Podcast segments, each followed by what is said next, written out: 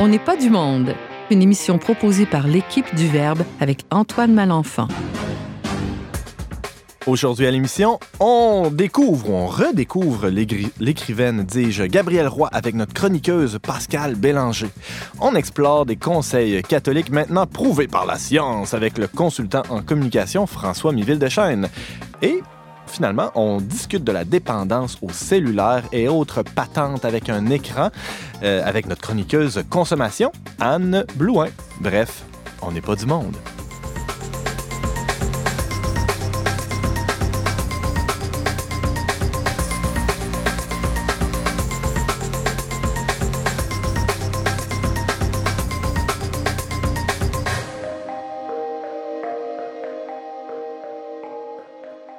Bonjour à tous et bienvenue à votre magazine culturel catholique. Ici Antoine Malenfant, votre animateur pour la prochaine heure. Je suis aussi rédacteur en chef du magazine Le Verbe que euh, je vous invite à connaître ou à découvrir ou à redécouvrir. Et euh, parlant de redécouverte, euh, ben, euh, on a plein de monde intéressant autour de la table, mais on a Pascal Bélanger parmi les gens intéressants autour de la table. Bonjour Pascal. Bonjour Antoine. Alors on te redécouvre parce que après une absence de quelques semaines à, notre émission, tu es de retour. Je suis de retour. Bienvenue. Et je vous parle de mes premiers amours aujourd'hui. Qu'est-ce que c'est? J'ai bien hâte, en fait, d'une grande écrivaine, Gabrielle Roy. Alors, euh, c'est sûr qu'on euh, va t'écouter attentivement. C'est, euh, j'imagine que tu vas avoir plein de choses intéressantes à nous dire sur elle. Je pensais que tu allais parler de moi, mais... Une autre fois. Et on a aussi à l'émission Anne Blouin. Bonjour Anne. Oui, bonjour Antoine. Ton sujet sur la table aujourd'hui? Mais moi, je me suis intéressée un peu à la dépendance qu'on peut avoir au cellulaire, peu importe l'âge qu'on a. Quand tu dis on peut avoir, c'est, ça exclut, ça inclut la personne Non, non, je m'inclus euh, toutes les catégories d'âge. Ah euh, on est porté peut-être à cibler les jeunes, mais euh, pas mal toutes les personnes sont, sont concernées. Alors, c'est de mhm. prendre conscience de l'impact que ça peut avoir sur la vie sociale, la vie de famille et aussi des conséquences sur la santé. On prendra des notes, mais avec un crayon et une feuille, non avec notre euh, petit euh, eye, chose, comme on dit. Et euh, on a aussi François Miville Deschênes. Salut François. Bonjour. Enfin, ben oui, c'est un bonjour tonique, ça. C'est bon, hein? Yeah. tu, tu as un sujet assez, assez costaud aujourd'hui. Ben, c'est dans le même esprit que ce que Anne vient d'expliquer. des, des, des principes de l'Église catholique se retrouvent maintenant dans des magazines de santé justifié par des, des, euh, des, statistiques scientifiques. Et alors, on les oublie d'une part dans le contexte pastoral et on les reprend dans le contexte euh, de la santé, mais mercantile. On pourrait parler de, saines habitudes de vie. c'est un peu ça dont, dont on va nous parler. Alors, euh, ouais, il y a des liens intéressants à faire, certainement avec la pastorale. Euh, on sera bien attentif aussi. Et ben, bonjour à James aussi, mon, mon copilote de l'émission. Salut Antoine, je viens d'avoir une inspiration. Oh, j'ai peur. Parce que. tu fais bien. Non, mais depuis euh, cet automne, je co-anime l'émission diocésaine avec Anne Malouin qui s'appelle Lumière du Monde sur les ondes de ma TV, aussi sur cdq.tv. Donc, j'invite les auditeurs à, aller voir. Mais je fais une parenthèse parce que. belle, belle autopromotion, oui, oui, oui. Non, mais à l'émission. on salue des fois des gens en commençant. Je me suis dit, je pourrais commencer à saluer des gens à chaque émission d'On n'est pas du monde. Parce qu'on a des auditeurs, c'est bien de les inclure. Alors aujourd'hui, je veux saluer, euh, par exemple, Pierre Colette, qui est un, fidèle auditeur d'On n'est pas du monde, qui, à chaque fois qu'il me voit, il nous en parle, il est content. Alors salut Pierre. c'est une très belle inspiration. Et on salue ben, tous nos auditeurs. Évidemment. Et, euh, et c'est parti pour euh, cette émission.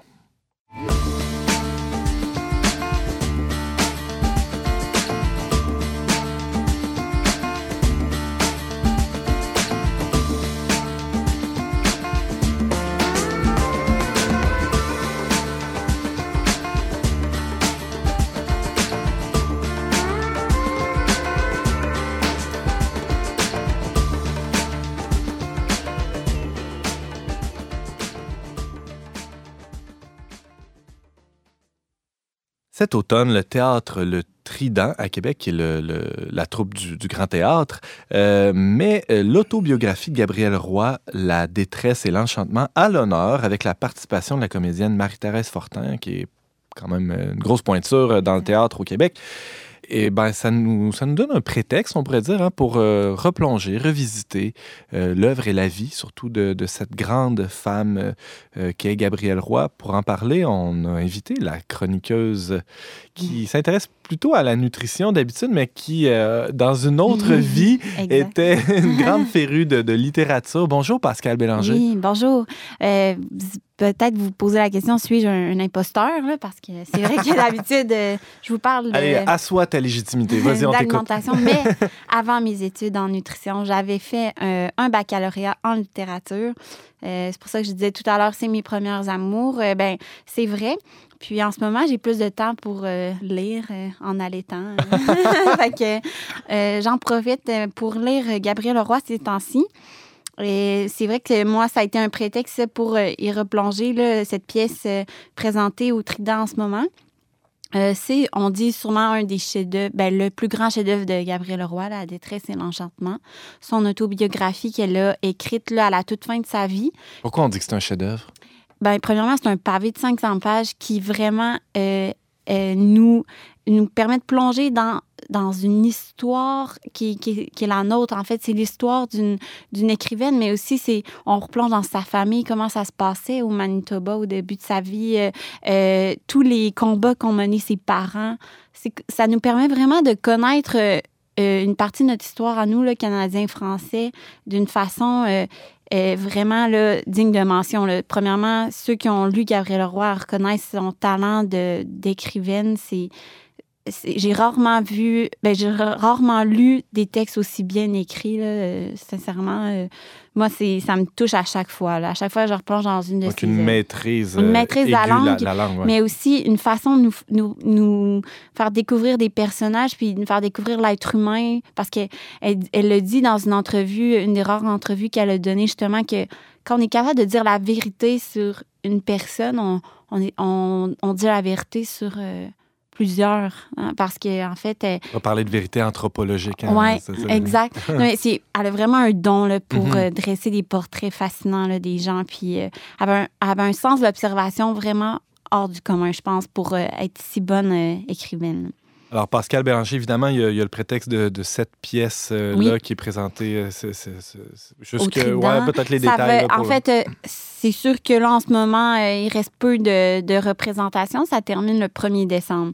Euh, donc, ceux qui ont la chance d'y aller, euh, go, parce que ça, ça, vaut certainement le déplacement.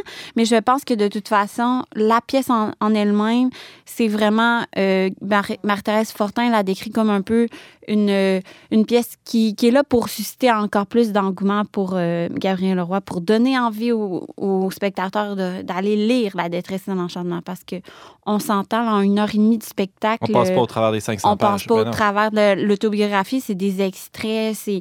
Fait il faut lire cet, euh, cet, ouvrage. Alors, euh, euh, revenons un peu, faisons un, pas de, un, pas de, recul ou un pas de côté. je ne sais pas trop, mais abordons un, peu. ouais, c'est ça. voyons, voyons qui est, qui est cette, cette grande femme de, de, la littérature. je parlais, je pense, j'ai échappé le mot québécois. Tantôt, il y, a, une partie québécoise de sa vie, bien entendu, mais tu rappelais tantôt, elle est franco-manitobaine. Oui, Gabrielle Roy, oui, elle est née à Saint-Boniface, au Manitoba, mhm. en 1909. C'était la plus jeune d'une famille de huit enfants, une famille nombreuse comme il y, en a eu beaucoup là, euh, au 20e siècle. Euh, elle a vécu dans une grande précarité financière. On, en parle beaucoup quand même euh, dans son autobiographie. C'était un, enfant, je pense qu'on peut dire exceptionnel. En tout cas, certainement, ses parents ils voyaient les talents qu'elle avait. Une enfant très brillante à l'école. Euh, qui avait euh, un don là, pour compter. Euh, donc, je pense qu'ils ont vu en elle, c'est ça, son potentiel assez rapidement. Elle a fait d'ailleurs l'école normale à Winnipeg pour devenir enseignante. et elle a justement enseigné là, pendant huit ans au Manitoba, surtout à des garçons. Ah oui? James, est-ce que peut-être, si je ne m'abuse, c'est ce, ce passage-là de sa vie qui lui a inspiré ses enfants, son livre Ses enfants de ma vie? Exactement. Ces enfants de ma vie, c'est un de ces euh, très beaux, euh, euh, très beaux romans. En fait, c'est comme six nouvelles juste à poser. si je me rappelle bien, il y en a six. Elle, dresse le portrait d'élèves qui, qui, ont été inspirés par son expérience, sa propre expérience d'enseignement. Puis à travers ces élèves-là, ben, on découvre un peu des, des pans là, de, la, de la vie humaine, vraiment on voit à quel point, en fait, l'enseignement pour elle, c'est quelque chose d'incroyable parce qu'au fond, ça nous permet de découvrir la vie bien euh, d'une façon particulière en découvrant les enfants, euh, leur potentiel. Elle dit qu'elle a eu un amour pour l'enseignement qui, qui, lui manque le même à la fin de, de sa vie. Là. Parce qu'elle ne va pas passer sa vie à enseigner. Euh, assez rapidement, elle va se retrouver à, à se consacrer à l'écriture. Oui, exact. Elle a fait du théâtre, mais elle est d'ailleurs partie en Europe là, en 1937, un peu avant la guerre, pour étudier l'art dramatique, mais dit que c'était plutôt un prétexte pour, euh, pour elle. Euh, au fond, elle se cherchait quand même déjà. Je pense qu'elle savait qu'elle devait écrire. Et puis là-bas, ça, elle a découvert vraiment que c'était ça qui l'attendait. Elle est rentrée au Canada là, au moment où la Deuxième Guerre mondiale euh, était en train d'éclater. Elle s'est installée à Montréal, donc loin de sa famille. Et puis là, elle a essayé là, de commencer à vivre un peu de l'écriture. Elle a été pigiste. Et euh, c'est là, là qu'au fond, tout a commencé parce que c'est là qu'elle a euh, commencé à écrire un de ses, ben, son premier roman, mais un de ses grands chefs-d'œuvre, Bonheur d'occasion. James Langlois. Non, mais c'est ça que je m'en allais dire. Hein. Je pense que c'est les, les, personnes du quartier Saint-Henri à Montréal qui lui ont inspiré euh, Bonheur d'occasion. Oui, exact. En fait, euh, Gabrielle Roy, c'est une grande marcheuse. Elle dit qu'elle a marché Montréal. Elle a découvert Saint-Henri comme ça. Et puis euh, là, elle a été indignée de voir plusieurs choses. un quartier ouvrier. Un quartier ouvrier assez pauvre. Puis euh, elle a vu tous euh, les ravages du chômage à cette époque-là, euh, tout ce que ça avait comme conséquence sur, sur les personnes, sur leur dignité. et puis, elle, elle monte tellement bien dans Bonheur d'occasion. J'aurai la, chance de en reparler un peu à la fin si j'ai du temps, mais c'est vraiment aussi un ouvrage à lire, à mon avis. On disait en début d'entrevue le, prétexte de, cette chronique-là de Pascal Bélanger sur Gabriel Roy, c'est euh, la présentation au, Trident de, La détresse et, l'enchantement, qui est le grand chef-d'œuvre de Gabriel Roy. Parle-nous un peu plus de, cette œuvre-là. À quoi on doit s'attendre? Quand on, ben, En fait, c'est ça, je disais tantôt, c'est quand même un, bouquin assez gros. Euh, il est divisé en deux parties. La première, c'est vraiment euh, plus sur son enfance, sa jeunesse au Manitoba ses années d'études et d'enseignement. Et euh, on apprend beaucoup de choses sur sa famille aussi. Puis dans la seconde partie, c'est vraiment à, part plus de son premier séjour en Europe, de sa découverte de l'amour et, puis euh, de ses débuts de sa vocation d'écrivain. Euh, je pense qu'il faut lire cette œuvre-là parce que, un, on, plonge dans une famille qui, qui était sûrement un peu typique de ces années-là. on voit à quel point ça a été difficile pour les gens, euh, l'instabilité qui régnait au niveau du travail, euh, euh, au Manitoba aussi, la, la situation des, des Franco-Canadiens, c'était quelque chose. Moi, j'en savais peu sur, euh, sur cette réalité-là avant de lire cette œuvre-là. Vraiment une situation de, communauté minoritaire euh, qui, doit se battre pour sa survie. En, fait, ça fait les manchettes euh, aussi cet automne avec toute, toute une polémique sur la, situation des Canadiens français hors Québec. On ne reviendra pas là-dessus, mais dans le fond, si je comprends bien, Pascal Bélanger, c'est que à travers cette œuvre, La détresse et l'enchantement de Gabriel Roy, on on a accès à l'histoire euh, d'une manière beaucoup plus intime qu'un livre d'histoire, évidemment, pourrait, le faire. Puis je pense que c'est ça qui est plus touchant que de lire les faits, en gros. Mhm. Vraiment de plonger, c'était quoi la réalité de la famille? Euh, moi, ce qui m'a vraiment touchée, c'est la relation que Gabriel avait avec sa mère jeune. Euh, sa mère, bon, c'était sa dernière fille. Je disais, c'était mhm. la huitième de, la famille, mais elle l'aime comme si c'était la première. C'est vraiment beau de voir ça. Puis de voir tout le les, euh, les conversations qu'elles ont ensemble, qu'elles relatent, les marches qu'elles ont prises ensemble pour aller à Winnipeg faire des courses. elles racontent c'était quoi le climat. Euh, euh, elles étaient vraiment vues comme des étrangères, là, les, les, ah oui, c'est ça. celles qui parlaient français et tout. François Miville Deschênes. Pascal, qu'est-ce qui nous vaut le titre Détresse et enchantement? Quelle est la détresse qu'elle décrit, puis quel est l'enchantement? C'est une bonne question, mais les, les mots, euh, ils reviennent beaucoup dans le livre. La détresse, je pense, euh, sûrement qu'il y en a qui font d'autres analyses, mais je pense que la détresse, c'est beaucoup celle euh, de la pauvreté, celle qu'on vit aussi face à la peur de mourir. Elle en parle un peu quand son père, son père décède là, quand elle était assez jeune. Son père était plus âgé que sa mère, donc elle a peu connu quand même. Son père était déjà très âgé quand elle est née. Et la détresse, c'est ça, c'est face à la mort, face à, la souffrance. euh, euh, puis l'enchantement, vraiment, je pense qu'on le voit face beaucoup euh, euh, à l'art. Il y a une certaine fièvre là, à, à, à apprendre des choses, à communiquer notre amour pour la beauté. Elle a dit que sa mère, c'était une grande rêveuse aussi, qui avait un amour pour conter des histoires. Et puis qu'elle voyait des fois sur son visage vraiment comme une illumination. Tu sais, quand elle s'imaginait qu'est-ce qu'elle arrivait avec ses enfants. Puis tout d'un coup, c'est comme si le, le futur revêtait des, des aspects lumineux. Donc, euh, ça, elle en parle bien, là, Gabrielle. Dans, Donc, dans son- même si les temps étaient durs, à bien des égards, il y avait Mm. une espérance, il y avait un, un- un rêve ou un, Oui, un espoir rêve, des, des- un des es- jours meilleurs. Euh, James Langlois? À, à ce sujet-là, on parle bon, des grands thèmes, la famille, la terre, la, la- la souffrance, tout ça, la mort. Est-ce que est-ce qu'elle évoque la foi? Euh, elle parle un peu des fois euh, de sa, sa relation à la prière. là. Des fois, on voit qu'elle elle a quand même une relation euh, avec le Seigneur. Elle en parle un peu comme ça, mais c'est quand même peu développé là, dans l'œuvre. Je pense que euh, elle a eu, elle a aussi beaucoup de, de périodes de maladie quand elle était jeune. Euh, juste avant de se faire opérer, un prêtre lui avait parlé de, euh, de la mort, que- qu'elle ne devait pas en avoir peur, puis tout ça. Puis elle, en parle avec vraiment beaucoup de, de d'enchantement de cette rencontre-là avec le prêtre qui l'a beaucoup aidé à affronter la maladie, tout ça. Mais c'est pas quelque chose qui traverse tant le récit non plus. On- il nous reste euh, très peu de temps. Euh, Pascal Bélanger, euh, peut-être un, un petit mot sur le fait francophone euh, au Canada. C'est vraiment très présent dans l'œuvre de Gabriel Roy et euh, évidemment dans, dans La détresse et l'enchantement. Euh, Oui. il- Ben, on parlait de, oui, c'est ça, de la ça situation. traverse tout le Oui. livre. C'est vraiment le point le plus, en tout cas, moi, ce qui m'a le plus marqué. Je pense que c'est pour ça aussi que Marie-Thérèse Fortin a décidé de présenter cette œuvre-là au Québec.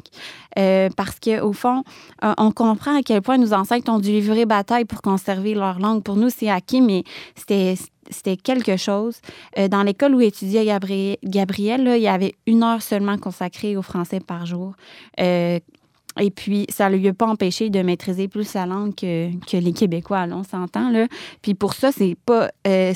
C'est qu'elle a dû s- livrer coriandre pour s'éduquer. Elle a redoublé d'efforts, des heures de lecture, de travail. Euh, parce que vraiment, là, euh, le gouvernement les menaçait sais, de, d'arrêter de leur enseigner le français s'ils ne maîtrisaient pas mieux l'anglais, tout ça. Donc, c'était, c'était, vraiment euh, frappant. Là. Moi, je pensais pas que c'était aussi hargneux, là, mais il y avait peur, là, vraiment, là, des inspecteurs euh, qui, qui allaient venir à l'école puis euh, leur poser des questions en anglais pour s'assurer qu'ils comprennent assez, euh, qu'ils maîtrisent bien cette, cette langue-là.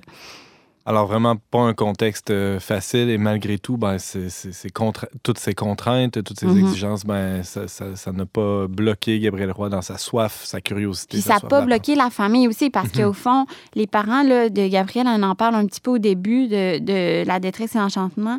Au début, ils étaient à Saint-Léon, puis euh, ils ont dû euh, déménager parce qu'à un moment donné, le gouvernement avait passé une loi qui interdisait l'enseignement de la langue française dans les écoles de Saint-Léon. Et qu'ils ont dû carrément déménager la famille euh, pour euh, aller ailleurs où on pourrait parler euh, le français. Puis déménager à cette époque, ça voulait dire carrément rebâtir une maison. Ça les mettait encore plus dans la pauvreté. là. Donc, c'était c'était une lutte, là, vraiment. Tout ça et bien d'autres choses dans La Mhm, détresse et mhm. l'enchantement. Ce grand classique, cette, cette œuvre autobiographique de Gabriel Roy que Pascal Bé- Bélanger nous a permis de, de découvrir ou de redécouvrir aujourd'hui. C'est D'ailleurs, il y a des, des extraits là, qui sont en représentation euh, au Théâtre du Trident jusqu'au 1er décembre. Euh, merci beaucoup, Pascal, d'être passé Mhm. nous raconter tout ça. Ça fait plaisir.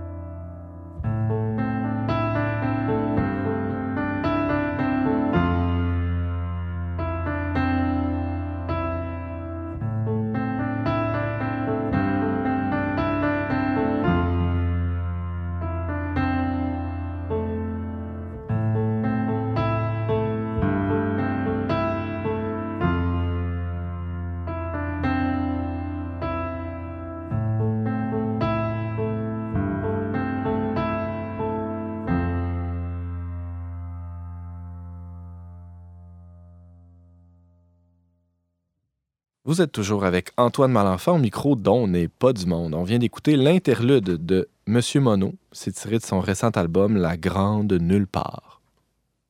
Notre chroniqueur François Miville Deschênes, euh, consultant en communication, a l'habitude de nous euh, sortir des sujets, euh, j'oserais dire, capotés. hein. On peut-tu dire ça à la radio? Je sais pas, mais euh, euh, sorti un peu d'un- chapeau de magicien. Et là, il ne fait pas exception à la règle. François Miville Deschênes, bonjour. Bonjour. C'est quelque chose de spécial là, dont tu vas nous parler aujourd'hui. Ben, j'a- j'avais pas l'impression tant que ça, mais allons-y, on verra bien. Ouais, déjà, une main se lève, t'as pas Déjà, commencé oui, encore. vas-y. Non, je, je voulais juste dire que moi aussi, je suis content qu'il aborde le, ce dont il s'apprête à nous parler parce que c'est c'est quelque chose, effectivement, qu'on remarque beaucoup puis que beaucoup de personnes parlent. Mais vous allez voir. Mais là, on parle pas des eucalyptus ou des, des, euh, des euh, de je sais pas quoi, là, de, de la, la couleur du tapis. là. C'est ça, on sait toujours pas c'est quoi le sujet. là. Non, ben, je suis content de l'intervention de James parce que j'allais vous demander si, vous, si, comme moi, vous aviez remarqué que dans les médias traditionnels, quotidiens, tout ça, bon, mentionnons le Soleil pour Québec, Ouais. ou différents magazines, euh, on parle, alors on parle beaucoup de santé de nos jours et que l'on parle de la, du bienfait de l'altruisme ou de poser des bonnes actions ou d'être bon ou d'être gentil tous des principes de, la, de notre religion, la religion catholique, qui, bon, ben, qui ont moins cours parce que la religion elle-même est, est- moins euh, t'es 3 de pratiquants. Ouais. Mais ce discours-là est repris maintenant par la science et par notamment la science euh, de la santé. Alors, moi, ça m'a frappé.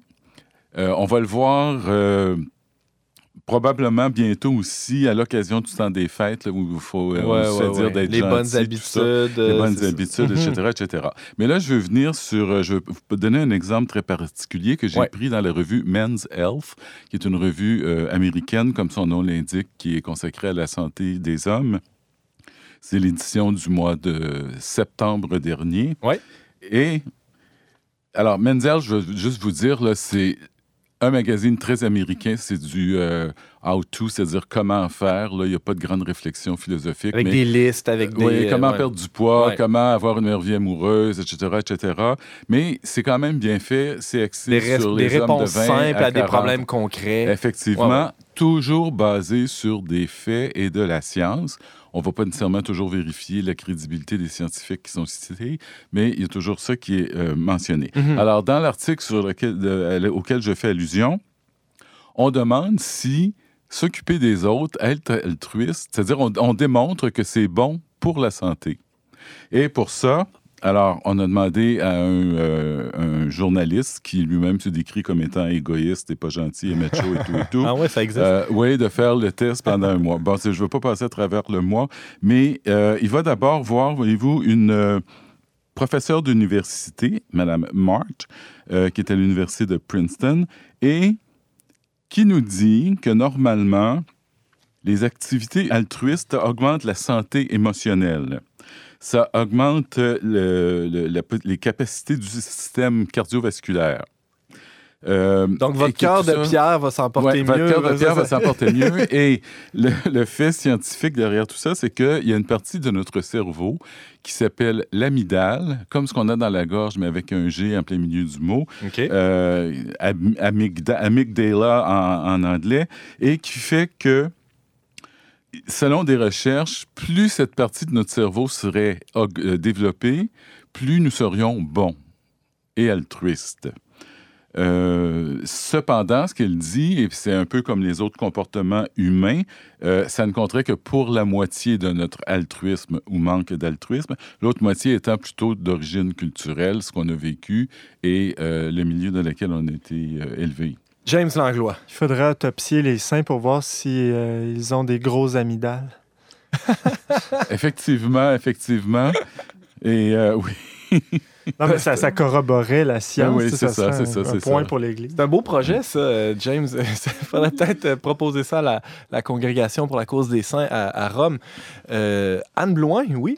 Oui, est-ce que ça voudrait dire qu'il y a des personnes qui sont plus innées Oui. à être altruiste, euh, même si l'éducation, euh, souvent, euh, je pensais que l'éducation était plus forte que tout. Là. Physiologiquement Oui. prédisposé. Ouais, là. C'est ça, que tu serait- racontes. Ça François. serait ça, oui, effectivement. Mais c'est pas ça mon propos. Je veux pas rentrer dans ça. Ce que je veux dire, retenez que on est allé chercher euh, des faits, des, des preuves scientifiques. OK?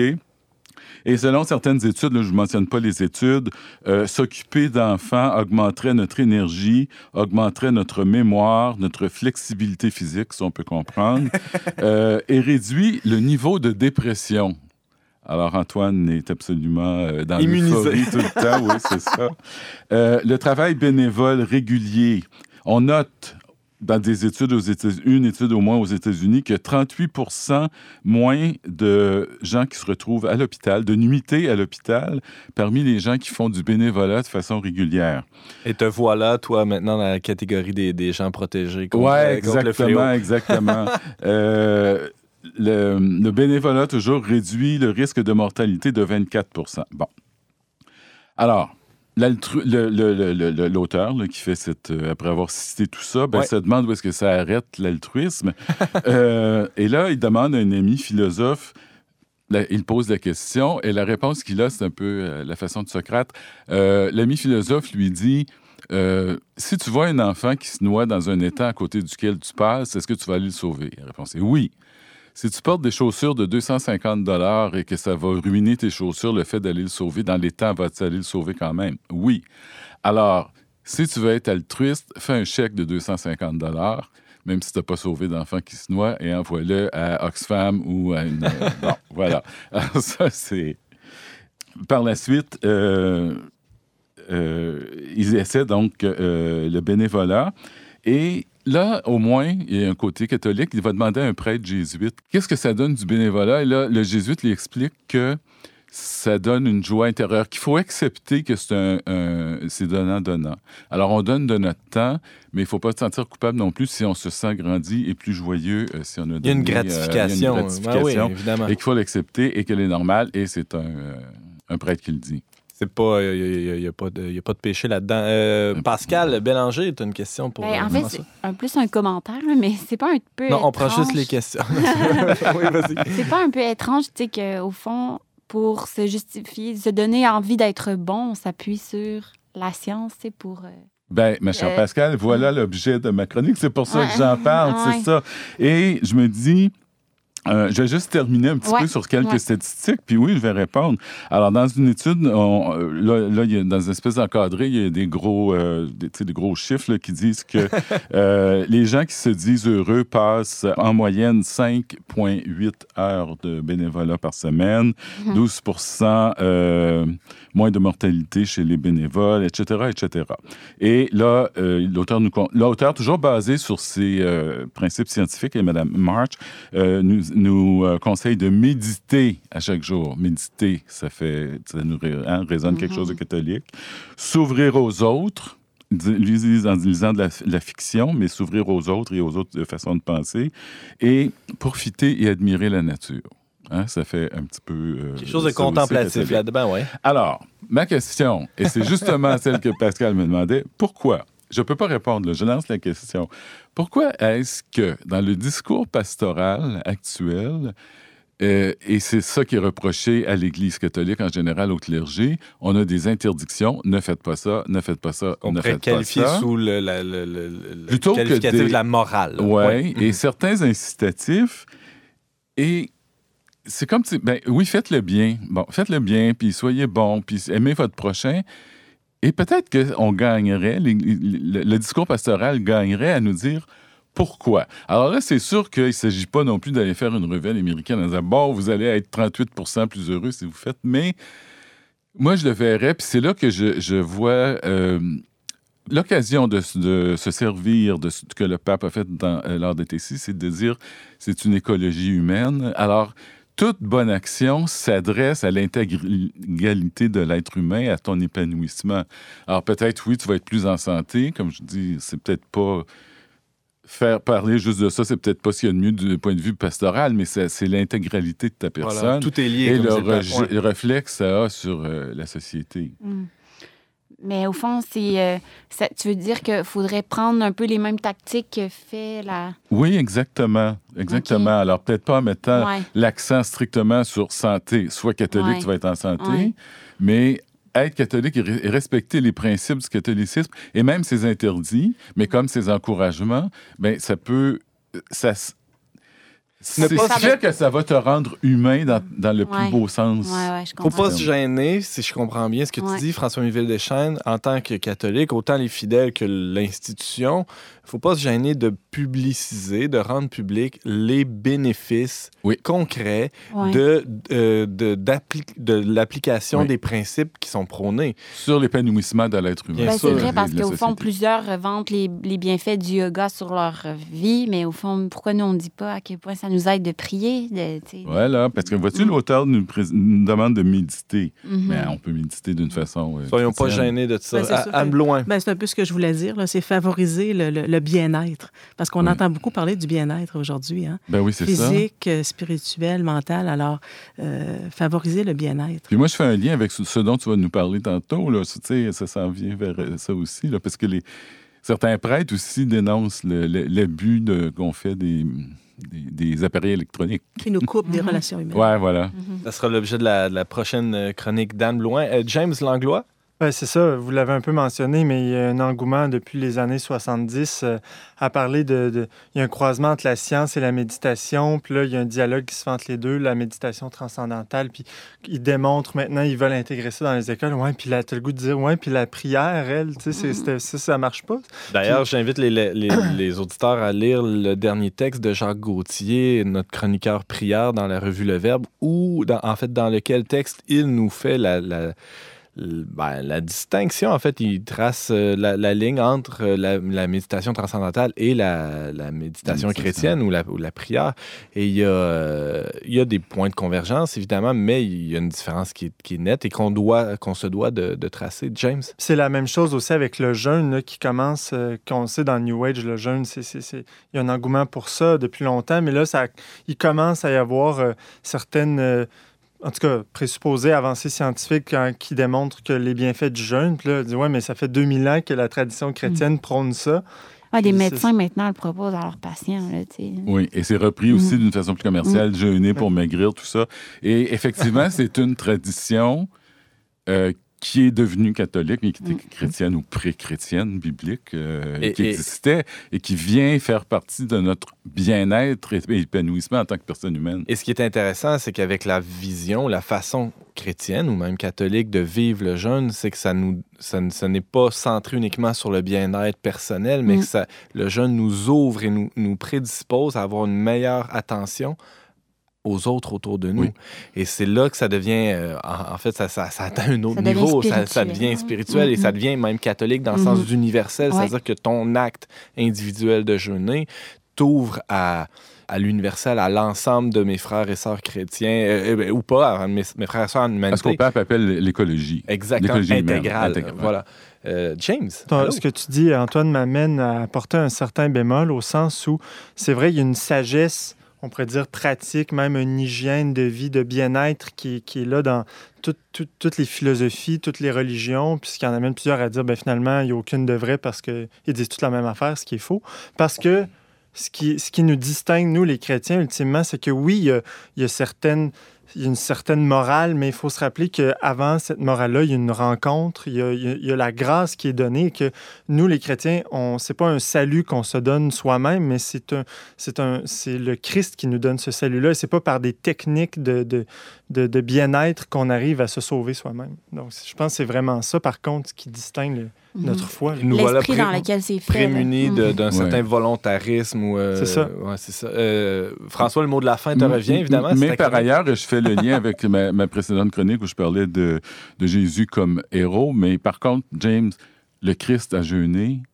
Le Christ a été altruiste. Le Christ s'est s'occuper des autres. Alors, c'est sûr qu'on ne le fait pas nécessairement pour maigrir ou être euh, mieux accepté socialement, mais on le fait pour suivre son exemple. Le chemin Ça, est c'est sûr que c'est la Ouais. distinction dans le discours pastoral. Ouais.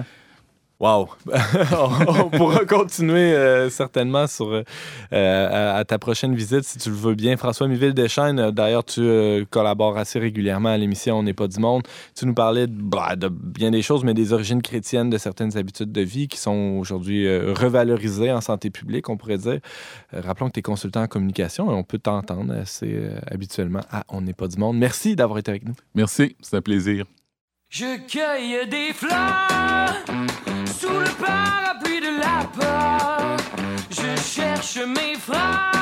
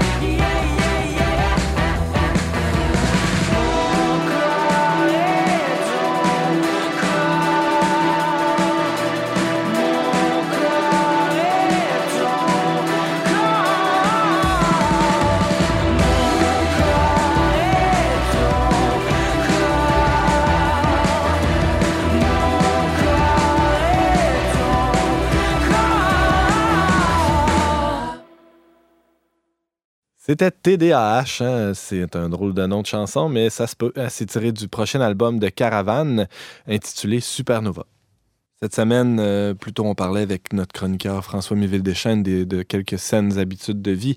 Et euh, ben, il y en a une qui est difficile de nos jours à, développer, à acquérir, à conquérir, c'est euh, c'est ce- c'est cette habitude d'avoir un certain détachement, une liberté, hein, j'oserais dire, face à, nos écrans, nos appareils électroniques, nos téléphones soi-disant intelligents, nos tablettes, euh, toutes ces patentes-là qui, ben, qui nous envahissent bien souvent. Pour en discuter, qui de mieux que notre chroniqueuse consommation, Anne Blouin, bonjour. Oui, bonjour. Euh, Je vais m'attarder spécialement au téléphone cellulaire. OK, on focus Euh, là-dessus. Oui, parce que... C'est ben, bien en masse, hein, c'est déjà... Ouais, ouais. Moi, c'est déjà euh, ce qui nous suit le plus, le plus près. L'année passée, euh, Anne, tu étais venue nous parler de la, de la cyberdépendance et des technologies. Fait que là, tu cibles plus. je cible. donc. si les, les auditeurs veulent élargir, ils peuvent aller sur notre site, euh, retrouver ta chronique en tapant cyberdépendance. Très beau lien, James. Alors, euh, ben, je me suis inspirée de la revue L'Actualité, euh, l'actualité du mois d'août. Il est temps de décrocher, qui démontre les enjeux insoupçonnés pour tous de développer une dépendance. Euh, Ça fait une dizaine d'années à peu près que les cellulaires euh, sont à notre disposition. Et il y a vraiment des conséquences inquiétantes sur la santé mentale. Ça diminue la concentration, ça augmente le stress. Euh, au niveau physique, euh, on remarque euh, des tendinites de pouce. Voyons donc. oui, des douleurs cervicales à cause de la position aussi, Ça, toujours pas de penchée. misère à le croire, ouais. Des portables elbow. Il y en a qui développent aussi des problèmes de coude. Et euh, au niveau relationnel, ben, c'est bien entendu que... François est mort bon, de alors c'est très drôle. Est-ce que ça t'est déjà arrivé, François? As-tu des, des- des problèmes de santé liés à ta, ta consommation d'écran, de téléphone portable? Euh, non, c'est pas à cause du téléphone portable, c'est à cause de l'ordinateur. Ah. Euh, ouais, là, mais, Ah, euh, OK. Bon. As-tu une bursite d'index avec ça? Peut-être, ça viendra.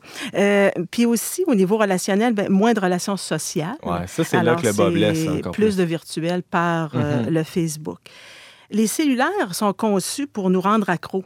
Ah oui? Oui, si on remarque, euh, le premier objet souvent euh, qu'on regarde ou qu'on consulte, c'est le cellulaire. Maintenant, il n'y a plus de réveil euh, matin, c'est le cellulaire. Alors, c'est de réaliser que même le premier bonjour ou la, la première attitude qu'on a, c'est vers un cellulaire au lieu d'être vers son conjoint ou ses enfants. Même la nuit, il y a des gens aussi qui, qui utilisent leur cellulaire la nuit. Et, la- là, pour, pour les auditeurs qui ne voient pas la scène, je consulte frénétiquement mon cellulaire parce que là-dessus, il y a un chronomètre qui me permet de suivre un peu le, le temps de la chronique. Oui. Euh, et donc, puisqu'il y a tant d'applications, tant de, de, de, de, Fonctions, de fonctions, Ouais. merci Pascal, ben, ça fait qu'on on, on a toutes sortes de prétextes, de bonnes et de moins bonnes raisons de le consulter très régulièrement. Anne. Oui, oui, oui. C'est sûr que c'est un outil. Hein. C'est Ouais. un, bon, c'est un outil, c'est certain. Ça peut être un outil de travail aussi. C'est quand ça devient, euh, c'est quand on, on est plus conscient. Euh, du temps qu'on peut consacrer à- à- à- au cellulaire au détriment, au détriment de, de relations euh, humaines. Alors, c'est important de, de reprendre contrôle. euh, même, on, on décrit ça comme une drogue, une drogue des temps modernes. J'allais juste dire que en fait, euh, je voyais mon iPhone me disait euh, ma moyenne d'heures. euh, C'est une nouveauté, ça, une sur iOS, là, ma là, oui. moyenne d'heures euh, quotidienne sur mon écran. là. À chaque Ah oui? semaine, là, le Et c'est rapport divisé hebdomadaire. aussi selon Ouais. les applications C'est que tu application, oui, utilises. il y a des applications, euh, justement. intéressant. James? Ben oui, c'est intéressant. Mm. Ça, c'est un peu comme euh, écrire sur les paquets de cigarettes que c'est mauvais fumer. Je veux dire, ça n'empêche pas le monde de fumer Ben, pareil. ça peut être dissuasif quand même, non? Est-ce que tu vois que ta pas? moyenne d'heures augmente? Non, mais il faudrait, euh, justement, on parle un peu de toxicomanie aussi pour faire un lien. On parle aussi que pour les fumeurs, justement, s'ils prenaient conscience euh, que, que la cigarette euh, est, est pas bonne pour la santé, mais aussi, c'est que la, la cigarette euh, donne un mauvais goût aussi. hein. C'est- c'est- Il y a des effets secondaires à ça. Puis savoir aussi pourquoi qu'on va fumer. Quel est le besoin qui est caché derrière euh, le, le désir tout, tout à coup de s'allumer une cigarette? Et si on revient à, à nos petits téléphones euh, intelligents, que- que- quel est le mécanisme, on pourrait dire, psychologique là, qui nous mène à, Oui. à consulter ça de manière frénétique? Alors, euh, l'article Actualité aussi euh, propose aussi le, le livre Lâche ton cellulaire par euh, Catherine Price. Elle qui dit que c'est important de réaliser que c'est la relation qu'on a avec notre cellulaire qui cause problème.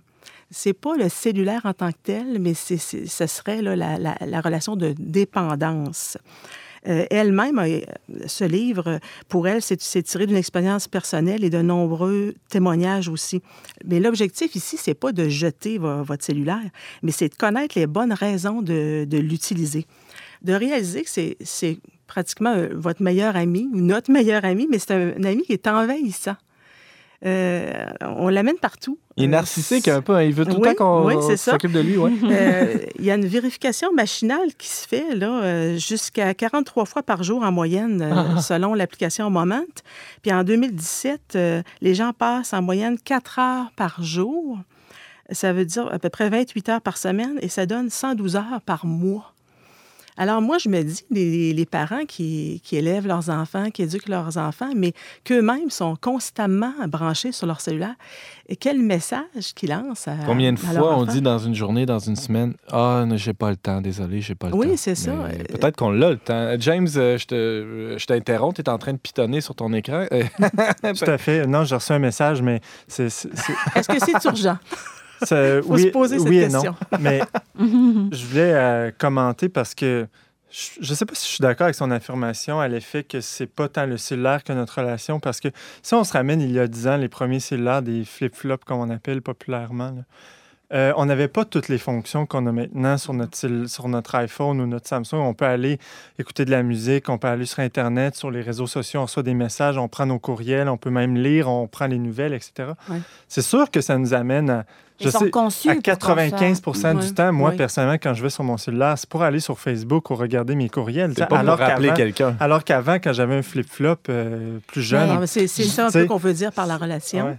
Je Pascal Bélanger, ouais. tu sais, que c'est justement ça qui devrait nous pousser à être plus intelligents que ces fameux euh, téléphones intelligents-là, c'est-à-dire de de- d'enlever certaines fonctions, euh, tu sais, des notifications pour tout et rien. Là. Oui, c'est On peut les enlever là, sur Facebook. Alors, euh, pour, pour les auditeurs qui sont moins familiers avec ça, une notification, c'est qu'à à, à chaque fois qu'il se passe quelque chose genre sur, sur, un, un réseau social auquel on est abonné, Mm. euh, un ami qui envoie un message, etc., il y a une alerte justement, soit visuelle, soit même sonore, Mm. qui apparaît sur notre écran. Et là, si, je suis en train de parler à Anne, Mhm. euh, je l'écoute, euh, elle me raconte sa fin de semaine, et hop, ding, j'ai une, euh, une, une notification qui me distrait complètement de, de- de la Oui, personne ça, avec laquelle j'étais. Oui, Oui. Anne Bloin. Oui, on en parle de ça, de, de l'attention.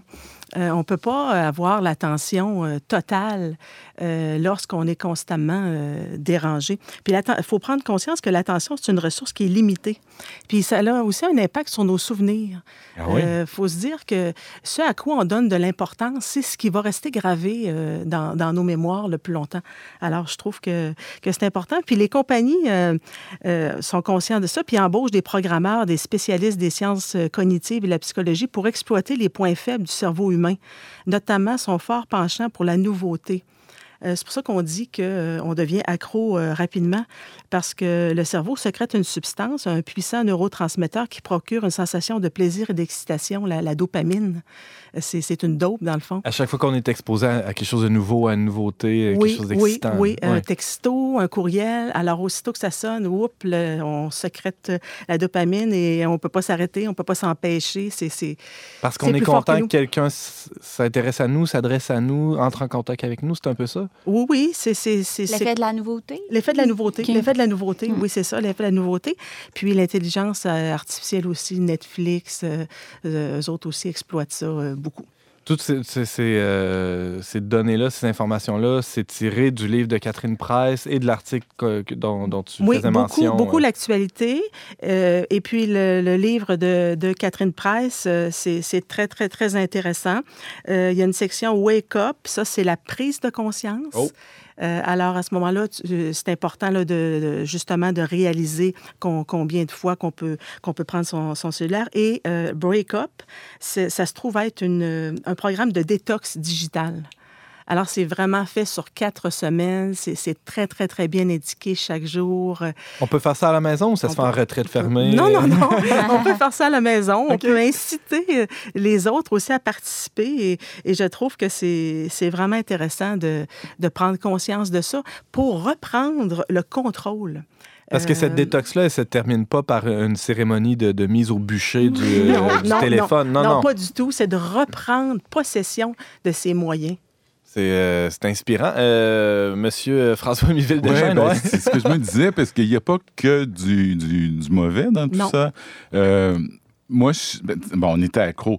Euh, Moi, dans mon, t- on va arrêter d'appeler ça un téléphone d'ailleurs parce que c'est comme rendu un outil polyvalent. Mais j'ai maintenant mon agenda. Donc, avant, j'étais dépendant d'un agenda écrit à la main, d'un petit carnet.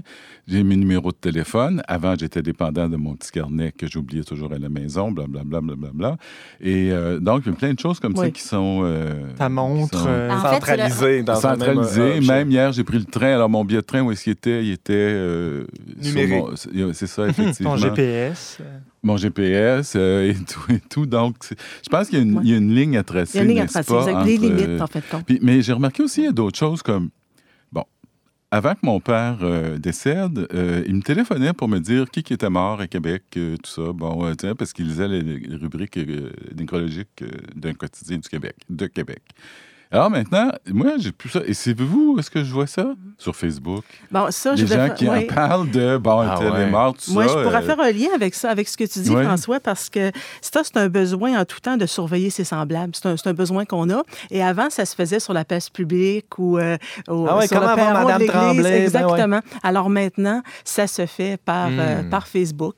Euh, c'est... Ben, en fait, c'est ça. On appelle ça un téléphone, mais en fait, on s'appelle plus. J'ai l'impression que Non, on, on utilise notre iPhone bien plus pour euh, les médias sociaux. C'est écrire que ça plaît. Puis Mhm. oui, euh, c'est triste un peu, là, en tout cas. Mais on n'a pas besoin d'être 24 heures sur 24, euh, euh, justement, sur les réseaux sociaux pour être hyper connecté. là. C'est c'est- c'est ça. Là. Non, non, ouais. Euh, avant, ça, se passait sur la place publique. Alors, c'est c'est un peu ça. Je, je trouve que ces deux articles-là euh, mettent en lumière, euh, euh, ce n'est pas pour euh, parler euh, négativement totalement de, de ce moyen euh, de nos jours technologiques, mais c'est pour mettre, euh, mettre en lumière euh, apprendre à décrocher de ses tracas, de son travail, mais aussi de son cellulaire pour recharger ses, ses- ses batteries humaines. Euh, je pense que nous devons agir individuellement, mais collectivement aussi. Pour se- Comment, comment on peut faire ça? ben, pour se Blouin? réapproprier notre attention par, par là même notre vie, ben, c'est justement en, en prenant des, des- des petits moyens bien, euh, bien euh, simples, euh, apprendre à rééduquer son cerveau aussi. Parce que quand je disais tout à l'heure qu'il y a des effets sur euh, psychologiques, ben Ouais. c'est ça. C'est que apprendre à rééduquer son cerveau, à, à- à apprendre à, à faire des pauses, apprendre à, à ne pas toujours penser que tout est, en, tout est urgent, qu'on n'est pas obligé de toujours répondre en urgence, faire des pauses, méditer, euh, respirer, profiter des gens qui sont autour de soi. Mhm. Et euh, je pense euh, mettre les limites nécessaires pour soi-même, mais pour nos jeunes aussi. Qui... Euh, concrètement, euh, ça peut être quoi une limite? tu parlais, Anne Blouin, des, de, de ce livre de Catherine Price qui, qui propose un- euh, ce qu'elle appelle un break-up, c'est-à-dire une, une- on pourrait Ouais, dire ouais. une cure de détox hein, pour se séparer de, de cette dépendance-là. En- en- il nous reste une, Bon. une petite minute. J'aimerais ça avoir des exemples D'accord. concrets. Si je prends la semaine 1, faites, le, faites le tri. Le jour 1, téléchargez une application qui mesure le temps passé sur votre smartphone. Euh, le jour 2, excusez-moi, évaluez votre relation actuelle. Le jour 3, adaptez une, une posture attentive. Le jour 4, faites le point et passez à l'action. Jour 5, supprimez les applications de réseaux sociaux. Renouez avec votre vraie vie. Reconnectez-vous à votre corps. Alors, c'est- des actions concrètes, euh, vraiment, et ce n'est pas drastique. Ça se fait progressivement comme tout changement d'ailleurs. Par exemple, on peut limiter son accès à, à un réseau social, prenons Facebook Oui, par exemple, exactement. à l'ordinateur. C'est-à-dire que Oui. j'utilise euh, Facebook seulement quand je suis devant mon poste ordinateur et ça fait que je suis pas constamment dérangé par ce qui se passe de nouveau sur, sur ce réseau social-là via euh, mon téléphone, mais ça a l'air qu'on peut plus appeler ça de même. Mais je, trouve ça intéressant ce que tu dis, François. Euh, rapidement, James? Ben, C'est ça, je pense qu'il y a aussi des petits éléments de discipline de base. Là, tu sais, euh, mettons, à la table, tout le monde euh, sert son cellulaire ailleurs. C'est déjà des choses de base qu'on peut faire pour euh, s'éviter de...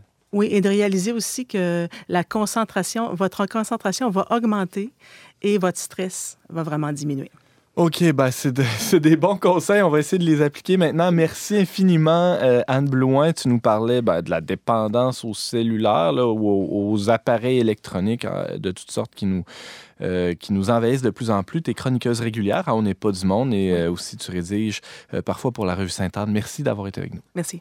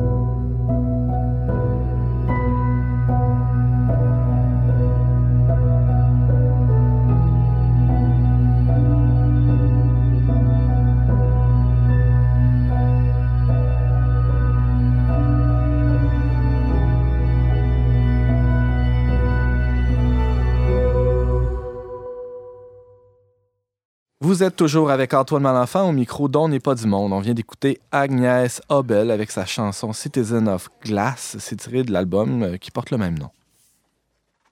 On parlait cette semaine de la dépendance au cellulaire avec la chroniqueuse Anne Blouin. On visitait des, conseils catholiques prouvés par la science, on pourrait dire, hein, avec le consultant en communication euh, François Miville-Deschaines. Et euh, on revisitait aussi l'œuvre de l'écrivaine Gabrielle Roy avec la chroniqueuse Pascal Bélanger.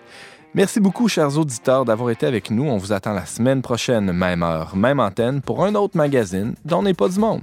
Aux choix musicaux, James Langlois, à la réalisation technique, Yannick Caron, à l'animation, Antoine Malenfant. Cette émission a été enregistrée dans les studios de Radio Galilée.